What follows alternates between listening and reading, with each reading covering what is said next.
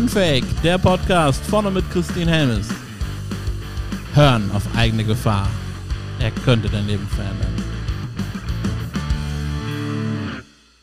Hattest du schon mal so ein Investment, wo du einfach von deinem Gefühl, so da, von deinem Herzen dachtest, ja, ich muss das jetzt machen. Ich kann nicht erklären, warum, aber irgendwie zieht es mich dahin.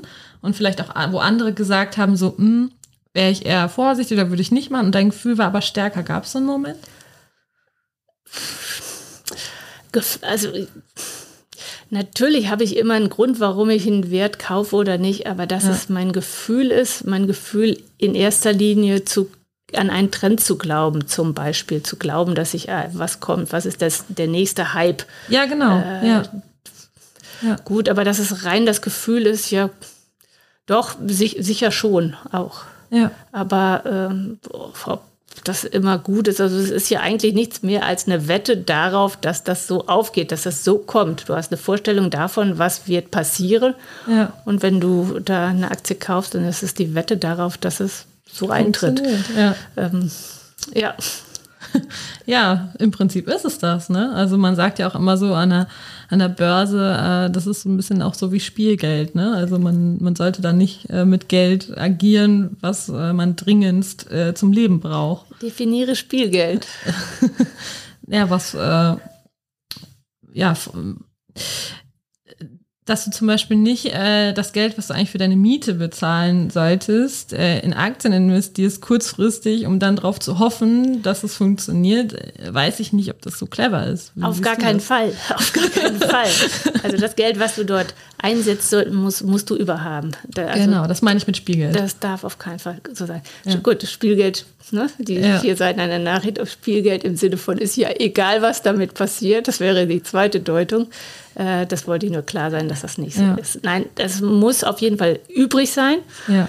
Und ganz wichtig ist auch, dir muss klar sein, die, dass das keine Einbahnstraße ist, die stetig nach oben geht, so wie du Zins gut geschrieben kriegst auf deinem Konto, sondern das unterliegt auch Schwankungen. Und die Schwankungen können auch stark sein. Und ich sage, in dem Moment, wo dich, du dich dafür entscheidest, einen Wert zu kaufen, bevor du den Kaufbutton drückst, ja. musst du wissen, wann gehe ich wieder raus sowohl nach oben hin, was ist mein Ziel, wie, was will ich erreichen, okay. als auch nach unten hin. Also wenn die Welt untergeht, ich ja. überziehe mal, ja. äh, wo ziehe ich die Reißleine? Katastrophenstopp, wie auch immer. Also, du musst dir darüber im Klaren sein. Wenn du das nicht machst, brauchst du gar nicht erst investieren dann. Aber das ist ein spannender Punkt, dass man sich vorher schon überlegt, okay, was ist der Punkt, also wirklich bewusst da reinzugehen, zu sagen, wo steige ich aus, wo will ich hin? Ich könnte mir nämlich auch vorstellen, dass es auch Menschen gibt, also gerade wenn man eben in diesem ganzen Dschungel sich nicht so auskennt, die dann rein investieren, aber sich da noch gar keine Gedanken drüber machen, sondern denken, okay, äh, ich habe jetzt irgendwie den Tipp bekommen, ich soll da rein investieren und dann halt denken, okay, ich muss das jetzt irgendwie liegen lassen und wenn eine Schwankung kommt, dann muss ich darauf vertrauen und dann bleibt es einfach liegen, aber ohne Konzept. Also das finde ich gerade einen total spannenden Punkt, weil damals, als ich investiert habe, weil ich kannte mich nicht aus, war es nämlich genau so. Ich habe mir keine Gedanken darüber gemacht, äh, schon ganz konkret, wo gehe ich hin und wo steige ich aus. Ja. Das ist ein sehr wertvoller Hinweis, cool. Heißt ja nicht, wenn ein Wert steigt, dass du nicht sagst, okay, gut, jetzt ziehe ich irgendwo meinen meinen Ausstieg nach. Also es gibt da schon ja. Strategien, die das durchaus vorsehen und was Sinn macht. Nur die meisten stolpern irgendwo rein, weil sie eine Überlegung haben oder einen Geheimtipp, das ist ja noch ja. schön, einen Geheimtipp bekommen haben. Ähm, ja, und dann kommt er dir entgegen, dann, dann schwankt der Markt, der, DAX holt mal tief Luft, ja. aber eigentlich nur, um den nächsten Anstieg vorzubereiten. Und äh, dann kommen natürlich Zweifel, wenn du für 1000 Euro einen Wert gekauft hast und ja. irgendwie nach drei Wochen steht da noch 800. Es sind 20 Prozent. Das ist. Da wären manche dann nervös. Ja. ja. Und ein wichtiger Punkt, wo wir gerade dabei sind, nicht, dass hier falsche, eine falsche Botschaft rüberkommt, ja. wichtig ist auch vor allem Streuung. Also wenn keine einzelne Aktie zu kaufen möglichst, also da muss man sich schon sehr genau auskennen, sondern ein, ein also breit gestreut ETF, sagt ja. man. Äh, das heißt dann quasi, das ist dann sowas ähnliches wie ein Fonds, der einen Index abbildet, eins zu eins. Und wenn beispielsweise für die Zuhörer, die weniger erfahren sind, der DAX zum Beispiel ist der deutsche Aktienindex, Der enthält die 40 größten Titel nach gewissen Kriterien. Äh, und wenn du einen ETF auf den DAX kaufst, dann kaufst du quasi den Durchschnitt. Ne? Du kaufst alle DAX-Aktien in einem Produkt. Und das ist im Prinzip ein gutes Einsteigerprodukt für denjenigen, der vielleicht einen Sparplan macht oder für denjenigen, der sich da mal langsam reintasten will. Ob das nun auf den DAX oder zu welchem Zeitpunkt, also ich will ja ganz wichtig, keine, keine Aufforderung, irgendwas zu tun, das muss jeder für sich selbst entscheiden. Ja. Aber wenn jemand äh, fragt, was eignet sich dafür, dann ist es auf jeden Fall so ein ETF, der breit gestreut auf einen Markt ist. Ob das der deutsche Markt ist mit dem DAX ob das der Eurostox ist, wo es noch breiter gestreut auf den Eurostox oder weltweit gibt es eben auch die Indizes. US-Indizes, S&P 500, das sind da die großen, gängigen. Ja. Und da hat man eben die, das Risiko eines Totalverlustes mal von einer Aktie, denken wir mal an Wirecard, hat der eine oder andere mitgekriegt, da ja. ist mal ein faules Ei dazwischen, aber wenn da 39 andere Werte sind, die fangen das auf. Das merkst du gar nicht so unbedingt oder kaum. Und das ist wichtig, um eben nicht diesen ganz starken Schwankungen ausgesetzt zu sein. Aber wie gesagt, für jeden, der sich dafür interessiert, einfach mal reinlesen und langsam anfangen. Und durch das Reinlesen und Beobachten lernst du ja auch ständig sehr, sehr viel. Ne? Das ist häufig unterschätzt, wie viel man lernt in kleinen Schritten oder einfach mal etwas anzufangen und dann liest man schon mal eine Börsenzeitung oder liest die Nachrichten, ist dort aufmerksamer und darüber lernst du so viel, das unbewusst auch. Und das macht Spaß, das zu verfolgen. Ich brenne dafür, du merkst es. Ja, total, total schön, ja. Ja. Ähm, du hast ja vorhin auch das Thema Mindset angesprochen, ne? Und äh, vielleicht kennst du auch irgendwie ähm, Menschen oder hast schon mal jemanden kennengelernt, die auch Probleme mit mit Geld haben, wo, wo immer irgendwie auch viele Sorgen da sind und da so ein Druck irgendwo drauf ist. Und äh, hast du da vielleicht irgendwie, gerade beim Thema Mindset, irgendwie einen, einen Tipp oder so, wie man das drehen kann? Allein mit dem, mit dem, mit dem Mindset anzufangen, was, was können wir da verändern, wenn wir in so einer Situation sind? Ja, was ich schon gesagt habe, also es sind oftmals ganz hoch individuelle Dinge, die wir mitbekommen haben, die sich bilden aus, aus unterschiedlichen Sachen. Viel kommt vom Umfeld. Ne? Man sagt ja immer, du bist der Durchschnitt der fünf Menschen, mit denen du dich normalerweise umgibst. Ja. Wenn du im Umfeld natürlich Menschen hast, die sagen, oh, das ist alles Teufelszeug, ne? Die, alles, alles Betrüger oder was auch immer, das, das das nimmst du an automatisch. Also es ist das so. ist schon wichtig und ja. ähm, das ist das, was das Umfeld angeht. Ganz großer Punkt ist auch, wie bist du groß geworden im Elternhaus? Ne? Wie, wie war da der Umgang damit? Also man sagt schon, die, wenn, wenn du eine Erziehung hattest, wenn du ein Elternhaus hattest, wo man darüber gesprochen hat, dann gehst du auch ganz anders damit um. Ja. Wenn du über Geld gesprochen hast, Mensch, was macht man damit? Was kann man damit machen? Was macht Sinn? Äh, gut, der eine sagt vielleicht Betongold, ne? also sprich, äh, sehr stark im Immobilienbereich. Ja. Gibt es viele, die schwören dann auf Immobilien, äh, andere vielleicht nur auf Börse. Ja. Ja, das ist, der dritte legt in Kunst an ich glaube, je mehr du hast oder je breiter du dein, je mehr dein Vermögen ist, desto wichtiger ist es, sich vielseitig aufzustellen. Womöglich hat der eine oder andere eine eigene Eigentumswohnung oder wohnt im eigenen Häuschen. Ein kleines, kleines Aktienportfolio. Sich einfach mehrgleisig aufzustellen, das denke ich, ist extremst wichtig. Ja. Und da eben auch im, im Kopf dann umzuschalten und die alten Programmierungen die man vielleicht vom Elternhaus mitbekommen hat, von negativen Glaubenssätzen zum Thema Geld, wie äh, es ist äh, irgendwie arrogant reich zu sein oder, oder äh, Geld stinkt äh, oder sowas. Ne? Ähm, Natürlich sind das irgendwie Glaubenssätze, wo man sagen kann, oh, die haben ja alle Unrecht. Aber was, was eine ganz wichtige Erkenntnis von mir ist, dass diese Botschaften, die du womöglich irgendwelche Menschen als, als Kind, wenn du diese Botschaften als Kind mitbekommen hast, ja dann war das ja nicht bös gemeint vom Nein, Elternhaus, nein. sondern oftmals ein Schutz gegenüber dem, naja, schau dir die Gesellschaft an in der Klasse, da sind ein paar Kinder, die laufen mit den teuersten Sachen und Produkten und iPhones durch die Welt und andere ähm, wissen nicht, wie sie die Klassenfahrt des Kindes bezahlen sollen.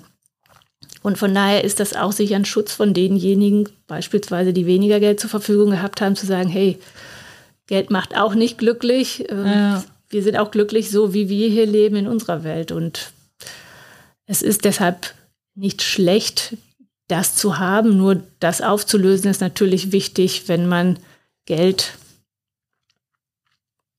ja, wenn man, wenn man Vermögen aufbauen möchte. Ne? Ja. Denn ansonsten, wenn ich schon immer sage, ach, Geld macht nicht glücklich, dann mache ich ja quasi die Abwehrhaltung. Dann sage ich ja, oh, Geld, nee, bleib mal da. Irgendwie musst du es lieben lernen. Und ja, was du damit tust, ist dann ja dein Ding. Du Gutes damit tust, du kannst Gutes damit tun, du kannst unterstützen, du kannst spenden. Und wenn du deinen Sportwagen dir davon kaufen willst, dann kaufst du dir davon deinen Sportwagen. Ja. Ja, It's up to you, ne? Genau. Glaubst du, es gibt arme, reiche Menschen? Auf jeden Fall. Reichtum muss ja nicht immer Geld heißen oder Reichtum heißt für mich nicht immer Geld. Ich nur Geld habe, aber keine Freunde oder keine Familie oder irgendjemanden, mit dem ich Glücksmomente teilen kann, dann nützt mir all mein Geld nicht. Und umso wichtiger ist es eben auch, was heißt wichtiger? Nein. Oder deshalb ist es ganz einfach so, dass es arme, reiche Menschen gibt. Menschen, die glücklich sind mit dem, was sie haben. Mhm. Ja. Tatsächlich. Und wenn es die Mönche sind, die eigentlich keine Besitztümer haben und trotzdem glücklich sind, in sich klar und ruhen, ähm, absolut. Ja. Ja, ich hatte da mal ein ganz spannendes äh, Erlebnis auf Jamaika, ähm, wo ich da einen Roadtrip quasi irgendwie über die Insel gemacht habe und da wirklich in den allerärmsten Gebieten, also vom, vom, vom finanziellen Reichtum her jetzt war, diese Menschen hatten eine unfassbare Lebensfreude. So, wo sich manche Menschen, äh, die wesentlich wohlhabender sind im, im, im finanziellen Sinne, zehn Scheiben von abschneiden können. Also ich denke, es kommt halt immer individuell darauf an, ne? Also ich glaube, das größte, das, das Schlimmste, was du dir antun kannst, ist immer in den Vergleich zu gehen. Ja. Das, wenn du dich, wenn du in den Vergleich gehst, du wirst immer jemanden finden, der mehr hat. Und wenn du, wenn du zu lange danach strebst und ja, dann ist plötzlich das Leben vorbei. Ja. Spannende Frage auch. Wann ist, wann hast du genug Geld? Ja. Wann ist genug? Ja. Ist auch generell so eine Frage, ne? Wann, wann ist überhaupt genug? Wann haben wir genug Aufmerksamkeit? Wann haben wir genug Liebe? Wann haben wir genug äh, Essen? Wann haben wir genug? Wann ist genug? Mir kommt gerade in den Sinn ein Ausspruch, den, ich weiß nicht, mein Vater, mein Opa, das letzte Hemd hat keine Taschen. Ja. Also wichtig ist, das Leben gelebt zu haben, genossen zu haben. Das hängt nicht immer an materiellen Faktoren. Der eine hat Spaß daran, der strebt danach, der nächste sagt, ist mir ganz egal, ich möchte hier glücklich sein, auf meinem Bauernhof, auf meiner Insel, äh, auf meinem Segelboot. Äh, Das ist wichtig, wahres Glück zu empfinden und auch Sinn für den Moment zu haben. Sein Glück zu teilen, seine Liebe zu teilen und ja. Und das aber eben in der Freiheit. Ne? Und wenn ich eben dieses Wissen auch habe, wie ich mit meinem Geld umgehe, dann habe ich ja auch diese Freiheit, mich zu entscheiden, was will ich im Leben. Ja klar, die Freiheit jeder immer und überall. Also wir haben das Glück, auf einem Teil der Erde geboren zu sein, wo wir relativ guten Zugang dazu haben. Auch wenn, wenn manch einer sich von irgendwelchen Faktoren da, da hat heraustreiben lassen, aber wir können es selbst in die Hand nehmen. Und was dann Glück für den Einzelnen bedeutet, das hängt ja auch immer von dem Umfeld auch ab. Nur wer nach Geld strebt, wer nach Reichtum strebt im Sinne von finanziellem Reichtum, der finanzielle Freiheit ist ja auch so ein ganz häufig benutzte Vokabel. Ja. Diese Dinge sind sehr individuell. Was heißt denn finanzielle Freiheit für dich? Ja. äh, das mag für dich anders sein als für, für den, denjenigen, der hier gerade zuhört. Das ist für mich anders, das ist für, für, für jeden Einzelnen individuell. Ja. Freiheit, individuelle, finanzielle Freiheit zu haben, individuelle Freiheit, das, zu le das Leben zu führen, was du leben möchtest.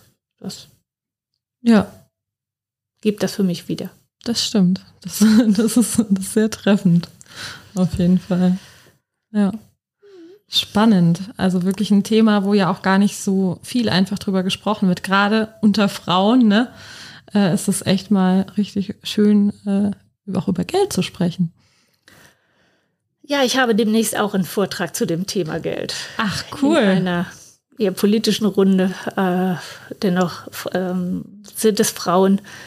Bin ich auch sehr gespannt darauf und freue mich drauf. Und ich finde es auch wichtig, dieses Thema in die Welt zu tragen. Deshalb bin, adressiere ich mein, meine Aufrufe oder meine, mein, meine Meinung nicht nur an Frauen, also gleichermaßen auch an die Männerwelt. Für mich war es übrigens immer ein Thema, das ich alle Geschlechter anspreche. Also ich habe es früher gehasst, ähm, immer in diese Frauenschublade ne, gesteckt zu werden. Das fand ich niemals gut, weil ich gesagt habe, okay, eine Frau kann auch was erreichen, eh, wenn, wenn sie es denn will. Deshalb muss sie kein Mann sein oder Ja. hatte ich ein Ja. großes Thema mit, dass ich gesagt habe, nein, ich will da irgendwo diese Gleichberechtigung immer weiterhin haben. Mit der Erfahrung, die ich heute ha habe, die ich im Leben gemacht habe, muss ich sagen, ähm, braucht es doch in verschiedenen Bereichen Unterstützung für die Frauen, die Frauen zu unterstützen oder zu ermutigen, irgendwie eine Initiative zu ergreifen. Das sehe ich absolut so, habe ich früher nicht immer so gesehen. Äh, denn so, wenn ich denke, wo werden Geschäfte gemacht häufig, das ist abends an der Bar. Ne? Ist ja, glaube ich, kein Geheimnis oder es ist ein offenes Geheimnis. Ja. Was wird denn gesagt, wenn du alleine als Frau nachts an der Bar stehst und Geschäfte machen willst? Guter Punkt. Hat irgendwo ein Geschmäckle. Und bevor du als Frau irgendwelche Kontakte, die du hast im Networking, also die Frauen tun sich in aller Regel schwerer, das anzusprechen. Mensch, ich habe mal hier eine Veranstaltung, können wir da nicht was machen? Äh, tun sich deutlich schwerer, diese Kontakte zu nutzen als Männer. Und das ist ein Grund dafür, weshalb ich davon überzeugt bin, dass es gut ist, da irgendwo zumindest eine, eine Quote in verschiedenen Bereichen einzuführen. Eine Quote, die passt. Mhm. Ich möchte nicht, dass die Männer, die dazu berufen sind oder die es wirklich besser können, deutlich besser können, dass die da irgendwo das Nachsehen haben, aber da irgendwo einzugreifen oder einzusteuern, das finde ich wichtig. Ja, die Problematik, die ich bei, bei der reinen Quote sehe, ist, dass dann Frauen auf die Positionen kommen, aber beim Mindset der Männer hat sich in dem Moment noch nichts verändert und bei, bei den Frauen vielleicht auch nicht. Und dass dann letztendlich die Frauen dann wieder in irgendeiner Form, overruled werden. Also die Quote allein löst in meinen Augen nicht alles. Das stimmt. Das ist äh, vielleicht ein guter Schritt, um ein Zeichen zu setzen. Aber ich glaube, die wirkliche Veränderung, die muss hier oben stattfinden, im Kopf, im Bewusstsein der Menschen. Und die fängt schon in der, in der Erziehung der Kinder an. Wenn ich mir überlege, ist es immer noch so, dass äh, Mädchen rosa, Jungs blau. Das gibt's immer noch. Allein da fängt es für mich persönlich schon an. Ja, gut. Also, da kommen wir weiter, kommen wir zur Genderfrage. Ich glaube, ja. Da würden wir sollten wir nicht unbedingt Machen hier wir zum im Thema nächsten behalten. Talk. Ja. Aber äh, halt spannend, wo man auch dann so landet, ne? ja. Ja. Ja, dann ähm, kommen wir mal so zur vorletzten Frage. Und das ist die, du hast eben schon gesagt, dir ist das sehr wichtig, du hältst äh, jetzt im nächsten einen Vortrag. Wie unterstützt du die Menschen dabei? Wie hilfst du dabei, dass die Menschen wieder mehr selbstbestimmt sind, was ihre Finanzen betrifft und natürlich dann damit auch ihr Leben? Ja, ich kann nur ermutigen dazu, jeden das selbst in die Hand zu nehmen, ähm, Hilfe anzunehmen und sich vielleicht auch Hilfe zu holen. Ähm, Von dir zum Beispiel? Von mir zum Beispiel. Ähm, Was machst du? ja, ich coache im Bereich Finanzen. Diejenigen, die Interesse haben, die können sich gerne direkt an mich wenden. Äh, dass wir mal drüber sprechen, denn wie ich dir schon sagte, ist es eine sehr individuelle Angelegenheit. Es sind unterschiedliche Level und Stände, Wissensstände ähm, des Einzelnen und deshalb äh, ist es extrem wichtig, da ein Erstgespräch zu führen und dann kann man immer noch gucken, Mensch, passt das so? Habe ich das Vertrauen? Denn es ist Geld, Geld, Finanzangelegenheiten sind ja Vertrauenssachen äh, sich da zu öffnen und äh, darüber zu sprechen, Mensch, eigentlich habe ich vielleicht, habe ich gar keine Ahnung, aber ich wollte es schon immer erfahren.